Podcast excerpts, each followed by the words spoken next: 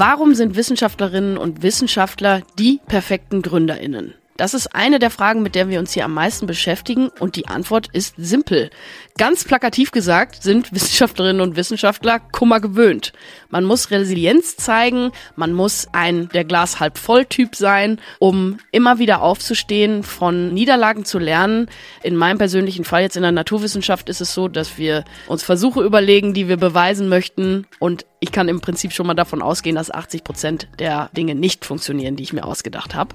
Das erfordert einiges an Leidensfähigkeit und aber auch an positiven Denkens und dem richtigen Mindset. Und all das sind Eigenschaften, die Gründer und Gründerinnen unbedingt auch mitbringen müssen, um ihr Startup voranzubringen, um sich mit Kundinnen und Kunden zu unterhalten, um Prototypen zu bauen, diese zu testen, zu lernen. All das, was unsere Coaches und Coachinnen immer wieder den Startups predigen, immer wieder aufstehen, wenn es es auch mal nicht geklappt hat. Und im Prinzip sind Wissenschaftler und Gründer, Wissenschaftlerinnen und Gründerinnen der gleiche Schlag Leute, wenn man es so will. Also meldet euch sehr gerne bei uns im Reach Eure Startup Center. Innovationsgedanken. Der Podcast für die Ideen von morgen vom Reach Euregio Startup Center. Hallo zusammen. Wir haben uns entschlossen, die folgende Episode des Reach Podcast neu hochzuladen. Das Thema ist gerade wieder super aktuell und spannend. Lehnt euch also zurück. Wir wünschen euch viel Spaß beim Zuhören. Herzlich willkommen, verehrte Zuhörerinnen und Zuhörer. Ich freue mich sehr, dass heute Herr Dr. Kolja Beltrop von eLight Innovations mein Gast ist. Hi Kolja. Hallo Anne, vielen Dank für die Einladung. Ich freue mich hier zu sein. Schön. Ähm, Kolja, möchtest du dich einmal kurz ein bisschen vorstellen? Erzähl uns mal, wo du herkommst, was du so machst, beziehungsweise vielleicht was du studiert hast. Ja, sehr gerne. Ja, du hast es schon gesagt, mein Name ist Kolja Beltrop. Ich bin tatsächlich Münsteraner Urgestein, ähm, also in Münster geboren. Ah, okay. Nicht ganz in Münster aufgewachsen, ein bisschen entfernter von Münster, ähm, habe dann aber den Weg sozusagen während des Studiums oder zum Studium dann wieder nach Münster gefunden. Also mhm. ich habe hier Chemie studiert, ähm, anfänglich tatsächlich, aber da kommen wir vielleicht auch später noch drum, wenn es so generell um diese Gründungsidee ging. Äh, ah, das, und Unternehmertum und so weiter. Also das, ich ja, wie soll man das sagen, das wurde mir jetzt nicht in die, äh, in die Wiege gelegt. Also ich wollte ursprünglich Lehrer werden, so wie mein Vater äh, Lehrer war. Ähm, und bin dafür nach Münster gegangen. Also ich wollte Chemie und Sport studieren, das habe ich dann noch gemacht. Und, ähm, Auf ja, Lehramt dann? Ja, genau. Ah, okay. Und dann ähm, musste ich aber notgedrungen ein Diplom-Chemiestudium äh, anfangen. Okay. Ähm, ich meine, da sind wir schon mittendrin, aber äh, spielt nee, vielleicht an der Stelle gar keine Rolle. Nee. Ähm, Genau, und das war am Ende dann natürlich auch mein Glück, mhm. weil ich zum Sommersemester angefangen äh, bin. Und da konnte man nur Diplom-Chemie studieren. Da dachte ich, ich mache schon mal einen Schein vorher. Ach so, im Wintersemester wäre das anders gewesen? Genau. Du, ah, okay. Ja, also du konntest Lehramt damals immer nur zum Wintersemester anfangen. Ja, guck mal. Und dann bin ich in der Chemie gelandet dann letztendlich ähm, und habe dann da promoviert. Ja. Äh, Im Bereich äh, der Elektrochemie. Äh, auch das war eher so ein Zufall. Also da kommen wir gleich später nochmal drauf, glaube ich, wie so der äh, Weg dann war. Mhm. Und ja, genau, in der Chemie promoviert und ähm, ja, mit dem Fokus Batteriechemie, Batterietechnik, Elektrolytentwicklung. Aber das war direkt auch dein Ziel am Anfang schon, als du ähm, mit dem, also du hast dann irgendwie gemerkt, dass dir das liegt, äh, dieses, dieses Chemiestudium, mhm. und dann hast du direkt nach dem Diplom gesagt, ich bleibe auf jeden Fall hier im Fachbereich äh, Chemie und macht direkt meine, meine Doktorarbeit hinten dran? Ja, also ehrlicherweise muss man sagen, ähm, dass sich das schon während des Abis äh, rausgestellt hat. Also ah, ja, ich war ein relativ fauler Schüler, das kann ich glaube ich jetzt sagen. Ich habe ja immerhin promoviert, also mhm. ähm, habe ja immerhin noch was äh, hingekriegt. Äh, ich auch, das gleiche. ähm, und ich war wirklich ein fauler Schüler, was ich immer konnte, ohne viel zu lernen. Das war tatsächlich Chemie und Sport war ich auch immer richtig gut. Und da habe ich gedacht, okay, äh, was liegt auf der Hand? Ähm, ich werde Lehrer und die damaligen Lehrer haben auch mal gesagt, alles klar, Weltrop, du wirst Lehrer. Ja. Und so war das dann ein bisschen vorgezeichnet und ähm, letztendlich haben mich dann die Professoren äh, während des ersten Staatsexamens äh, quasi dann wiederum auf die andere Schiene gebracht, nämlich dass sie dann sagten, Herr Bertrand, wir glauben, dass an Ihnen wirklich ein guter Chemiker verloren ginge, wenn Sie an die Schule gehen. Mhm.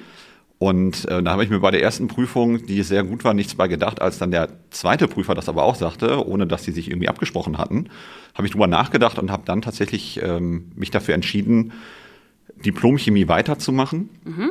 Ähm, und dann noch vielleicht, um deine Frage äh, komplett zu beantworten, äh, Elektrochemie, auch das war auch eher ein, ein Zufallsprodukt. Also ja. ich hatte dann während des äh, Diploms eigentlich mehr oder weniger schon eine Promotionsstelle sicher. Da ging es aber um OLED-Forschung, also anorganische Chemie im Prinzip. Okay. und ähm, habe dann meine erste Diplomprüfung damals bei meinem jetzigen Doktorvater ähm, Martin Winter am MIET gemacht. Mhm. Am MIET, also am Batterieforschungszentrum? Genau, mhm. am bekannten MIET Batterieforschungszentrum hier in Münster. Mhm. Und ähm, ja, Martin hat dann gesagt, Kolja, ich hätte dich gerne hier im Institut. Du kannst dir eigentlich aussuchen, was du hier machst, aber überleg dir das doch, ob du hier nicht promovieren möchtest. Super.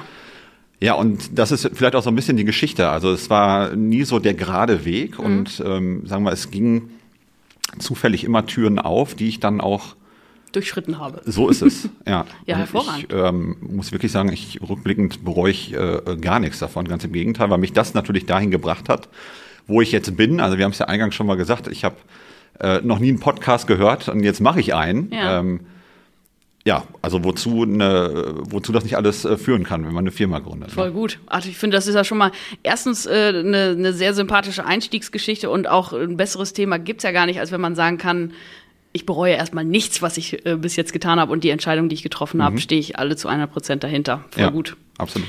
Ähm, direkt mal die Frage dazu, also wann bist du denn auf die Idee gekommen, dass du was gründen möchtest oder wann hast du angefangen, dich für die Thematik zu interessieren? Während der Promotion dann? Ähm, ja, da muss man mal einen Schritt zurückgehen. Also tatsächlich ja. ist die Gründungsidee zurückzuführen äh, auf unseren Geschäftsführer, auf den ähm, Dr. Ralf Wagner, mhm.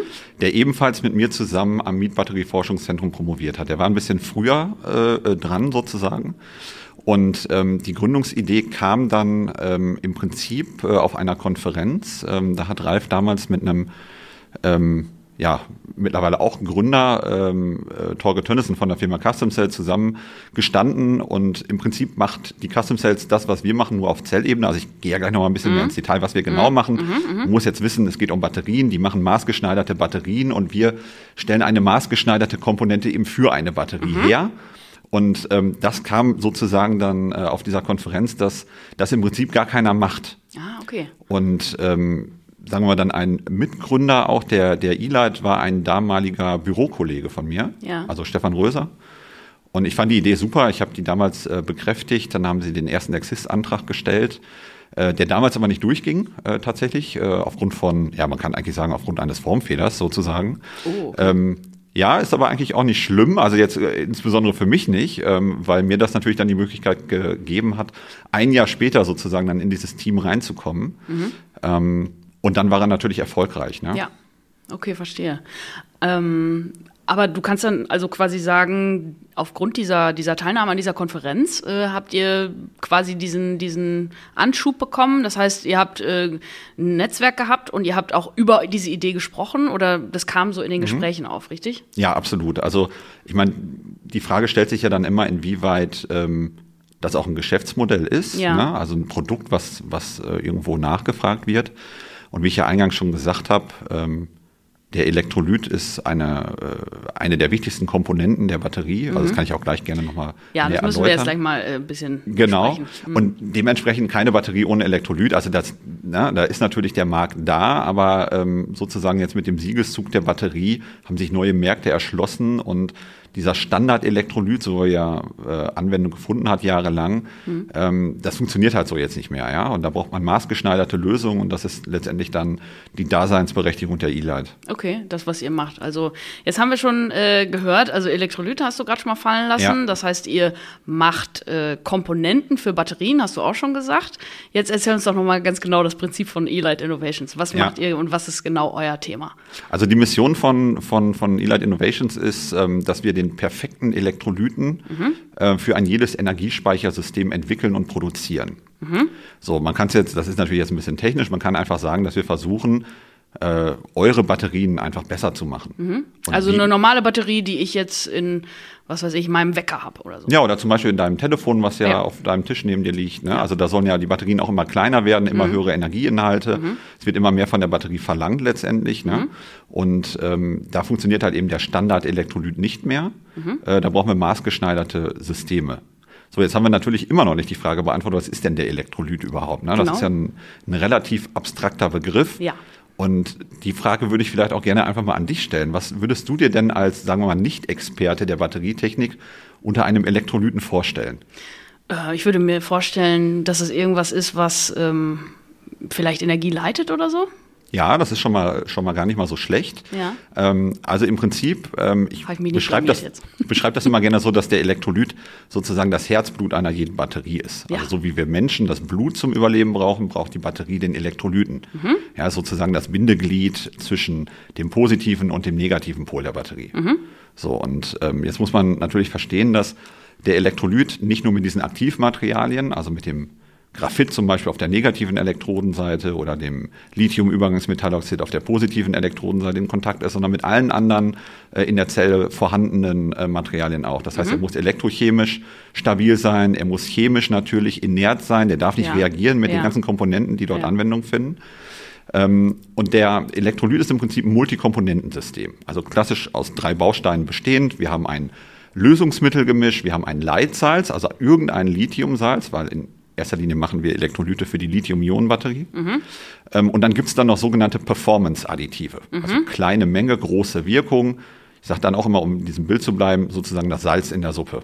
Ah, okay. Ja, so und jetzt hat man ja schon rausgehört, dass das Ganze ja recht komplex ist. Also von diesen drei Bausteinen, ähm, da kannst du dann zig verschiedene, ähm, sagen wir mal, ähm, Substanzen haben und das führt dann eben dazu, dass ja, ich sag mal so, in so einer, in so einem Standard-Elektrolyten hast du locker zwischen fünf und zehn verschiedenen Komponenten.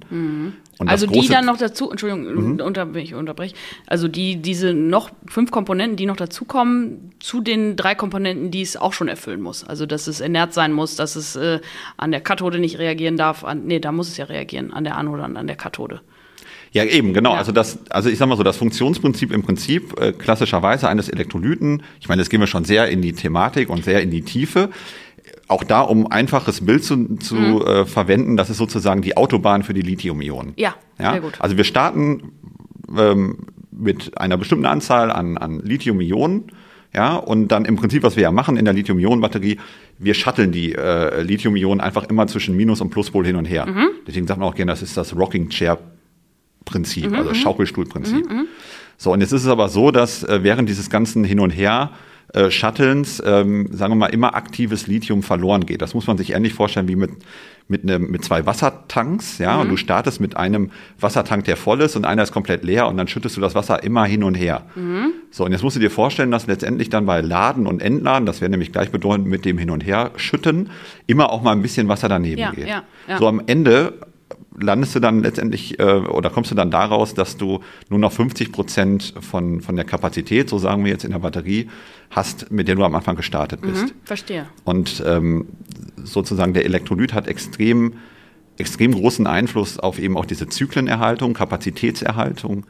Ähm, wir können mit dem Elektrolyten Einfluss nehmen auf die Sicherheit des Elektrolyten, ob er brennbar ist zum Beispiel. Ah, okay. ähm, also wie gesagt, der Elektrolyt ist wirklich so das, das, die Herzkomponente ja, Okay. einer, einer jeden Batterie. Aber was unterscheidet euch dann jetzt von einer, von einer normalen Batterie, sage ich jetzt mal in Anführungsstrichen? Also von der normalen Batterie im Prinzip erstmal äh, so nichts. Mhm. Ja, man muss aber auch da wissen, wenn ich jetzt zum Beispiel das, den Begriff Lithium-Ionen-Batterie verwende, dann denken immer alle, okay, das ist ein und dieselbe, wir nennen das jetzt Zellchemie. Ja, Mhm. ich habe ja gerade schon mal gesagt, äh, auf der negativen Elektrode zum Beispiel wird gerne Graphit genommen Mhm. und auf der positiven Übergangsmetalloxid.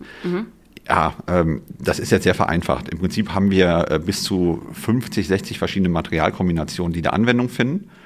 Und ähm, dementsprechend kann man sich ja auch leicht vorstellen, dass der Elektrolyt halt eben nicht ein und dasselbe System sein kann, sondern auch entsprechend der Aktivmaterialien maßgeschneidert sein muss und entsprechend der Anwendung. Und das ist so ein bisschen der Knackpunkt, äh, wo wir gesagt haben, okay, ähm, das ist so ein bisschen das USP von E-Light dann, ähm, dass wir erkannt haben, dass es ähm, jetzt entsprechend der, des Siegeszuges sozusagen der Lithium-Ionen-Batterie, die wurde ja 1990 durch Sony ähm, kommerzialisiert. Und für welche Anwendung? Ja, für die Anwendung im, im Handy, im Laptop. Und ich sag mal so, der Standard-Elektrolyt, der damals Anwendung fand, der hat sich auch lange Zeit gar nicht geändert. Und warum nicht? Der musste das ja im Prinzip auch gar nicht, Ja. weil sich die Anwendungsfelder nicht groß verändert haben. Also wir mussten immer zwischen 0 und 50 Grad äh, unsere Batterien benutzen können ähm, und hatten dann auch mehr oder weniger immer die gleiche Zellchemie. Damals noch das Lithium-Kobaltoxid.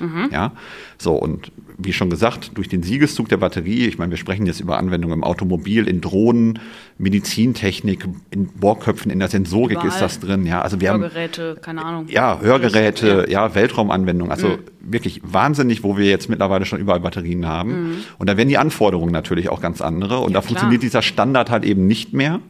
Da brauchst du maßgeschneiderte Elektrolyte und das ist eben genau das, was wir machen und wo, wo wir uns dann halt auch eben, sagen wir mal, dann von den Mitbewerbern unterscheiden. Ne? Ja, okay, verstehe. Das ist ja großartig. Also es ist wirklich so, dass ihr ähm, eben die maßgeschneiderten Elektrolyte für jegliche Anwendung produziert und herstellt und äh, Genau, absolut liefert. richtig. Ja, super. Wahnsinn. Aber war das denn ähm, dein da auch dein Promotionsthema? Also im Prinzip habe ich auf dem Gebiet der Elektrolytentwicklung promoviert. Das ist völlig Ja. richtig. Ja. Ähm, allerdings noch so ein bisschen, ähm, ja, wir nennen das immer äh, Post-Lithium-Technologie, also das, was mal danach kommen könnte, sozusagen. Ja, also sehr grundlagenbasiert. Äh, und damals habe ich dann promoviert auf äh, unter anderem ähm, ionischen Flüssigkeiten. Ist eigentlich auch ein ganz spannendes Thema, könnten wir einen ganzen Podcast mitfüllen, glaube ich. Mhm. Wahrscheinlich schon. jetzt ein bisschen zu weit führen, eine ionische Flüssigkeit ganz kurz. Deswegen, äh, sagen wir auch für den Laien, ich weiß noch, dass ich das meiner Mutter mal versucht habe zu erklären, das ist ein, ein Salz, Mhm. ja, was bei Raumtemperatur flüssig ist. Ah, okay. Klingt ja total abgefahren. Für Ja. den Nichtchemiker, meine Mutter hat damals gesagt, ja, dann, äh, wenn ich mein äh, Natriumchlorid, also ich glaube, das hat meine Mutter gar nicht gesagt, aber wenn ich das Kochsalz Ja, in das das Kochsalz, Nudelwasser ja. tue, dann habe ich ja auch ein flüssiges Salz. Und das ist es ja eben nicht. Da habe ich ein Salz gelöst in Wasser. Gelöst in Salz, genau. So, und jetzt muss man sich vorstellen, Natriumchlorid, zum Beispiel, um bei dem Beispiel zu bleiben, schmilzt bei 803 Grad. Mhm. So, und jetzt muss man sich halt einfach vorstellen, dass man ein anderes Salz hat, auch ein Kation, also positiv geladenes, Mhm. und ein Anion, negativ geladenes Ion. Und da reicht dann letztendlich die, die Raumtemperatur schon aus, um das ganze System flüssig zu machen. Die haben unfassbar abgefahrene Eigenschaften. Zum Beispiel niedrigen Dampfdruck. Also wenn ich jetzt zum Beispiel das Glas Wasser, was ich vor mir stehen habe, auf den Tisch schütten würde, dann wäre das vielleicht nach einer Stunde verdunstet, Mhm. ne, weil das einen hohen Dampfdruck hat. Also relativ hohen Dampfdruck. So, wenn ich jetzt aber eine ionische Flüssigkeit hier auf den Tisch schütten würde, dann wäre die in drei Wochen immer noch da. Ah, okay. Ja, weil das ja einfach aus Ionen besteht. Ja. Und die haben enorm, also wirklich ganz äh, interessante Eigenschaften. Und die habe ich dann untersucht, zum Beispiel auch für eine Anwendung als äh, Elektrolyt. Äh, Lösungsmittel. Ja. Ah, also Klappt auch wunderbar. Man kann sich aber vorstellen, dass die Synthese natürlich recht äh, aufwendig und teuer ist. Ja, das denke ich mir. Also, Ja. aber perfekte Vorbereitung im Prinzip für, für eure Elektrolytforschung quasi. Ja, absolut. Also das war auch nur ein Thema. Ich habe dann auch noch auf diesen klassischen Systemen gearbeitet, also sehr, sehr nahe an der Anwendung selber, dann auch mit ähm, einem großen OEM, also mit einem Automobilhersteller zusammen. Und da ist es dann auch gelungen, zum Beispiel auch eine Patentanmeldung äh, durchzukriegen für ein Elektrolytadditiv. Sehr gut. Also sowohl dann eben diese, ich sag mal so, die, etwas weiter entferntere äh, Anwendung, ja, äh, der ionischen Flüssigkeiten, äh, aber dann auch sehr anwendungsnah. Sehr gut.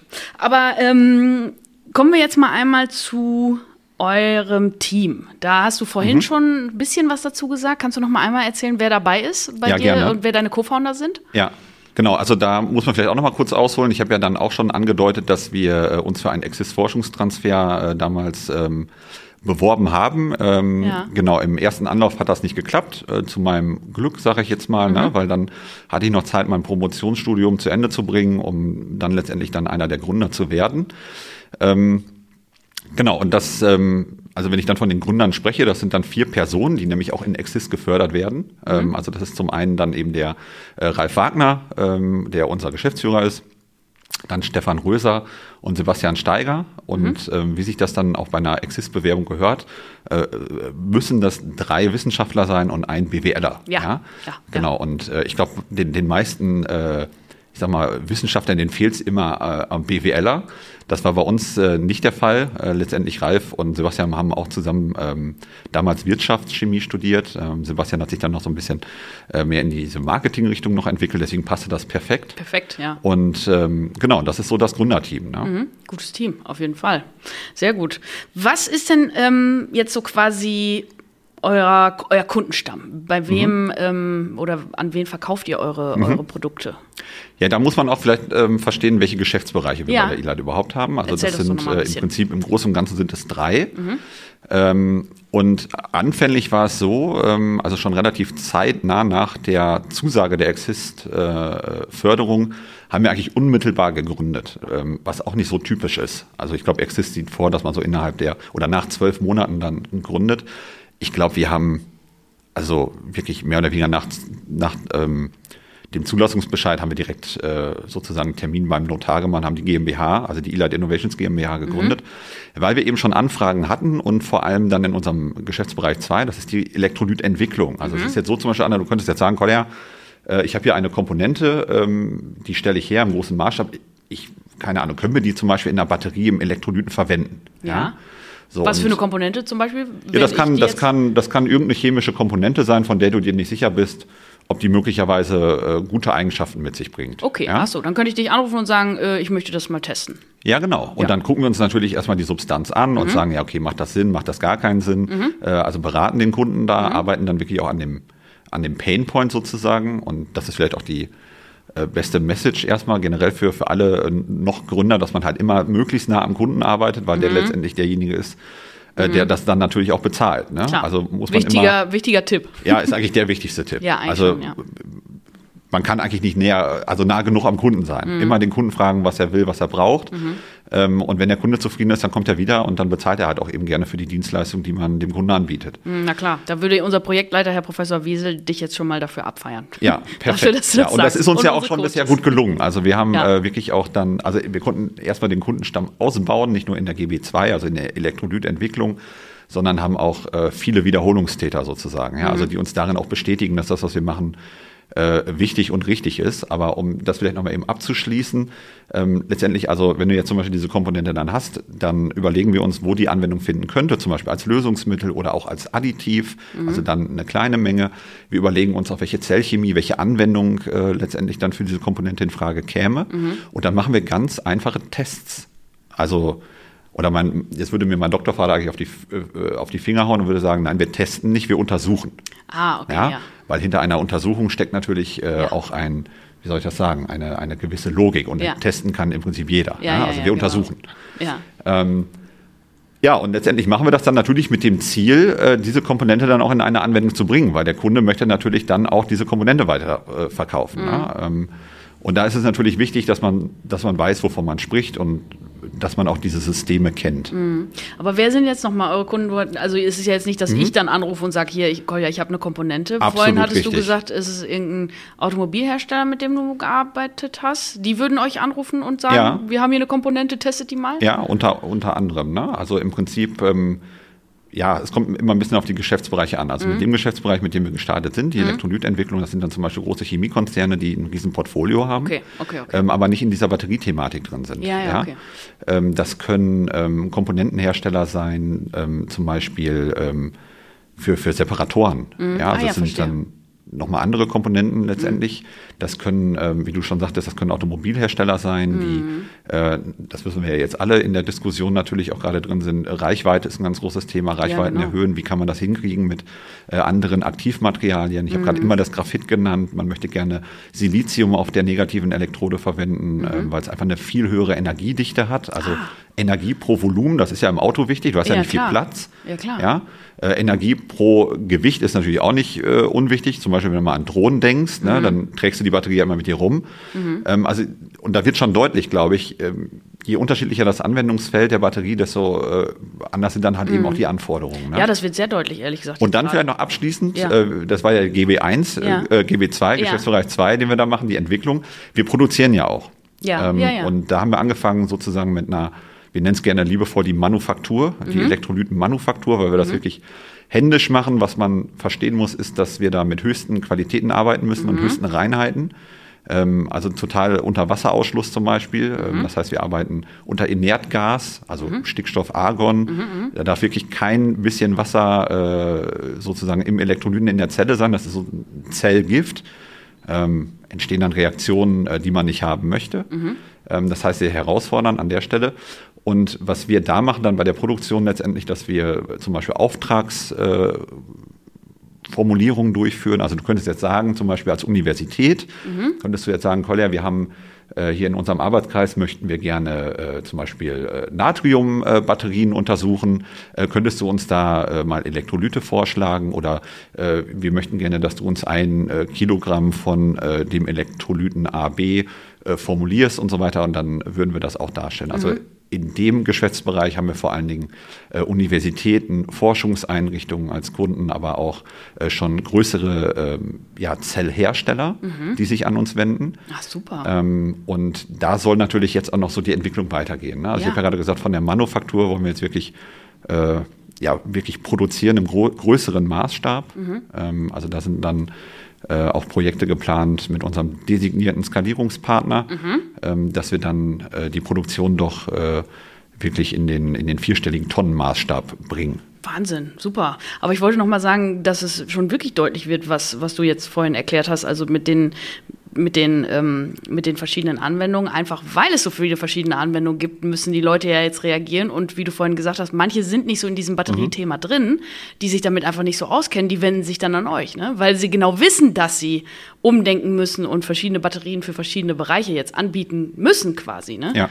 Also das ist ja, das ist ja richtig super, muss ich Ja, echt und sagen. was, was da halt auch nochmal wichtig ist zu verstehen, letztendlich, man spricht immer gerne von der Nische. Ja. Ähm, letztendlich, man könnte jetzt sagen, ja, okay, es gibt ja, wer, wer sind denn eure Konkurrenten zum Beispiel, ne? eure Mitbewerber, nennen Mhm. Ja. Sie mal Mitbewerber. Ja, Ähm, das sind in Frage. erster Linie natürlich dann ähm, ja, asiatische Elektrolytproduzenten. Warum Asien? Ja, weil es da natürlich günstig ist zu produzieren. Mhm. Ähm, da ist eine gewisse Marktdominanz äh, vorhanden. Mhm. Allerdings ist da halt auch irgendwie ja, Economy of Scale das Schlagwort. Also das bedeutet, äh, die produzieren natürlich dann in, in, einem, in einem Wahnsinnsmaßstab und sind aber dann dadurch natürlich nicht so flexibel. Also die können jetzt nicht sagen, okay, Anne, du möchtest jetzt gerne eine Tonne von äh, einer bestimmten Rezeptur, die wir möglicherweise erarbeitet haben zusammen. Wenn die sagen, das machen wir nicht, äh, du kaufst gefälligst unseren Standard-Elektrolyten, von dem wir, was weiß ich, zig, 10.000 Tonnen pro Jahr herstellen. So, und ähm, natürlich kann man sich jetzt vorstellen, dass das dann für ein junges Unternehmen wie, wie, wie uns natürlich schwer ist, damit zu konkurrieren. Ja, klar. Und ähm, das haben wir uns auch nicht zum Ziel gemacht, also diesen Massenmarkt zu bedienen, ähm, weil wir eben die Stärke der ILA darin sehen, dass wir eben flexibel sind, dass wir mit dem Kunden zusammen äh, ein Rezept entwickeln, was wirklich perfekt auf die Anwendung passt, perfekt auf die äh, Zellchemie, die der Kunde halt nun mal eben äh, auch benutzt. Ähm, und dass wir dann wirklich maßgeschneidert ein Rezept für den Kunden äh, zusammen mit dem Kunden äh, etablieren und dann auch produzieren Ja, können. ja. Finde ich eine sehr gute Strategie, muss ich sagen. Ähm, habt ihr denn aber, ähm, das wollte ich jetzt vielleicht noch mal einmal kurz fragen, einen irgendeinen Patentschutz oder so, wenn ihr euch jetzt gegenüber dem asiatischen Markt und den Wettbewerbern da Mhm. durchsetzen wollt? Ähm, ja, haben wir. Man muss da verstehen, dass die Patentlandschaft ähm, sehr, sehr groß ist, sehr unübersichtlich ist. Also wenn man jetzt zu einem Zellhersteller geht, zum Beispiel LG, äh, Panasonic ist ja jedem ein Begriff, und mal sagt, ja, was äh, benutzt ihr eigentlich für einen Elektrolyten? Ja, dann wird man keine Antwort bekommen. Nee, nee, nee. Und ähm, es ist wirklich so, dass die Elektrolytrezeptur selbst in einer so großen Firma wirklich nur eine Handvoll Menschen kennt. Also die liegt da irgendwo im Safe. Es ist sogar so, dass teilweise nur Komponenten geliefert werden und die das wirklich vor Ort zusammenmischen. Also es ist wirklich ein, ein ganz großes Geheimnis dann, was letztendlich der Anwendung findet. Da sieht man auch nochmal die, die Wichtigkeit, Ja, ja, dieses System Tat. dann auch zu verstehen. Und ähm, wir haben ein Patent, ähm, letztendlich, was wir auch mit in den äh, Exist dann äh, integriert haben, wenn man so will, ähm, ein äh, Patent für ein Additiv. Und ähm, das ist sehr, sehr vielversprechend ähm, an der Stelle. Das kann man, das kann man nicht anders sagen. Und ähm, da haben wir natürlich dann auch Exist nutzen dürfen, sozusagen dann diese Technologie weiterzuentwickeln. Mhm. Ah, super, ja. Ja, und äh, das gibt uns dann natürlich auch schon gewisse Möglichkeiten. Dennoch Klar. muss man auch ganz klar sagen, ähm, Patentlandschaft ist riesig. Ich Ja. habe ja gerade schon gesagt, es ist ein Multikomponentensystem. Ja, ja. Du kannst dir vorstellen, äh, wie viele Komponenten mittlerweile auch patentiert sind, wurden. Ähm, da ist natürlich das Thema äh, FTO, also Freedom to Operate, ein, ganz, ganz wichtiges Thema. Ja. Ähm, also was darf man überhaupt verwenden, in welchem Land? Ähm, aber dann muss man sich auch ganz klar sein, äh, im Prinzip ein Patent ist ja nichts anderes als ein Verbietungsrecht. Mhm, also wenn du das jetzt benutzen würdest, was wir haben, dann dürfte ich sagen, Anne, äh, bitte hör auf, das zu verwenden. Mhm. Aber das musst du natürlich dann noch erstmal durchsetzen. Ja, das muss erstmal schaffen, ja, Ja. genau. Äh, du hast jetzt gerade schon das Thema Exist angesprochen, oder wir haben es ein paar Mal schon angesprochen, den Mhm. Ja. Exist-Forschungstransfer, den hattet ihr bekommen. Ja. Das äh, würdest du sagen, hat euch auf jeden Fall geholfen. Ne? Ja, ungemein. Also man kann, glaube ich, sagen, dass wir ohne Exist möglicherweise diesen Sprung auch gar nicht gewagt hätten. Ah, okay. Ähm, also das kann ich auch nur jedem ans, ans Herz legen, Mhm. der jetzt aus diesem Technologie-Background wirklich gründen möchte. Ähm, Exist ist dann ein wunderbares Programm, weil es einem ähm, einfach auch die Möglichkeit gibt, die Ruhe gibt, sozusagen die Technologie auch noch weiter zu entwickeln, Mhm. ohne dass man Angst haben muss, äh, sozusagen äh, zu verhungern. Ja? Mhm. Ähm, also es ist ja in erster Linie eine Personenförderung. Mhm. Und ähm, das hat uns extrem geholfen. Ähm, natürlich Exist, äh, aber auch die Unterstützung der Universität, ne? Mietbatterie-Forschungszentrum habe ich gerade schon äh, genannt. Ähm, aber dann auch noch, ja, also wir hatten wirklich eine, eine Vielzahl von, von Unterstützern, wenn ich da auch an die AFO denke, mhm, ja, also das ist ja so, äh, mündet ja auch ins Reach jetzt, ja, glaube ich, genau, so ein genau, bisschen, ja. ne? Also Janita Tönnissen, ähm, äh, Elisa Franz erinnere ich mich sehr, sehr gut dran, mhm. dass wir da äh, auch so ein Führungskräfte-Coaching hatten. Äh, Elisa hat uns super auf Pitch, äh, Pitches vorbereitet ja. und ähm, also das war wirklich großartig, Schön, äh, was wir da an Unterstützung erfahren durften. Vielleicht auch noch ganz interessant, ich werde das auch nicht vergessen, habe ich einmal gepitcht bei der IHK. Mhm. Ähm, ich glaube auch, das waren so sieben, acht äh, äh, Menschen, die dann da saßen. Und äh, einer von denen, ähm, Herr Josting, also auch da nochmal herzlichen Dank, ähm, Herr Josting, für die Unterstützung gerade in der Anfangsphase, äh, ein äh, Steuerberater in äh, Ruhestand, der das Projekt so spannend fand, dass er uns dann auch ehrenamtlich Unterstützung angeboten hat. Ach, das ist ja nett. Also gerade bei dem Prozess des Gründens, ja. ähm, das muss man ja auch mal verstehen letztendlich, äh, wenn man dann gründet, dann macht man ja nicht mehr das, was man äh, gelernt hat letztendlich, also in dem Fall die Chemie, mhm. sondern da kommen ja ganz viele andere Themen auf mhm. einen eingeprasselt, wie zum Beispiel ja, so, so einen Gesellschaftervertrag aufzusetzen. Ja, klar. Dann ist man auf einmal äh, genötigt, äh, irgendwie ein halber Jurist zu werden ja, ja, ne, auf dem Weg dahin. Alles super spannend. Und ähm, ja, da haben wir extrem viel Unterstützung bekommen. Mhm. Last but not least natürlich dann auch die Familie. Mhm. Ähm, das muss man natürlich dann auch mitmachen. Na? Ne? Das stimmt, ja. Also gerade auch bei mir, ich bin in der Gründungsphase dann äh, Vater geworden, mhm. äh, zweifacher Vater sogar mhm. geworden und klar, dann äh, ist natürlich viel Arbeit und ähm, dann kommt man abends vielleicht mal ein bisschen später nach Hause und das muss die Familie natürlich auch mitmachen. Ja, klar, wenn man die Unterstützung nicht hat, dann, dann ist es äh, natürlich ganz schwierig. Ja. Äh, und da kann man froh sein, wenn man, wenn man diese Unterstützung ja, hat, so Fall. wie wir die haben. Auf ja. jeden Fall. Also Unterstützung und aber auch eben wieder das berühmte Netzwerk, was einem hilft und einen dann weiterträgt. Ja, absolut. Ne? Also Netzwerk ist äh, sehr, sehr wichtig. Ja, ja. Kolja, ganz vielen Dank, dass du da warst und dass du uns euer, euer Startup näher, näher gebracht hast und die Elight Innovations erklärt hast. Gerne. Bis zum nächsten Mal, würde ich sagen. Ja, sehr gerne.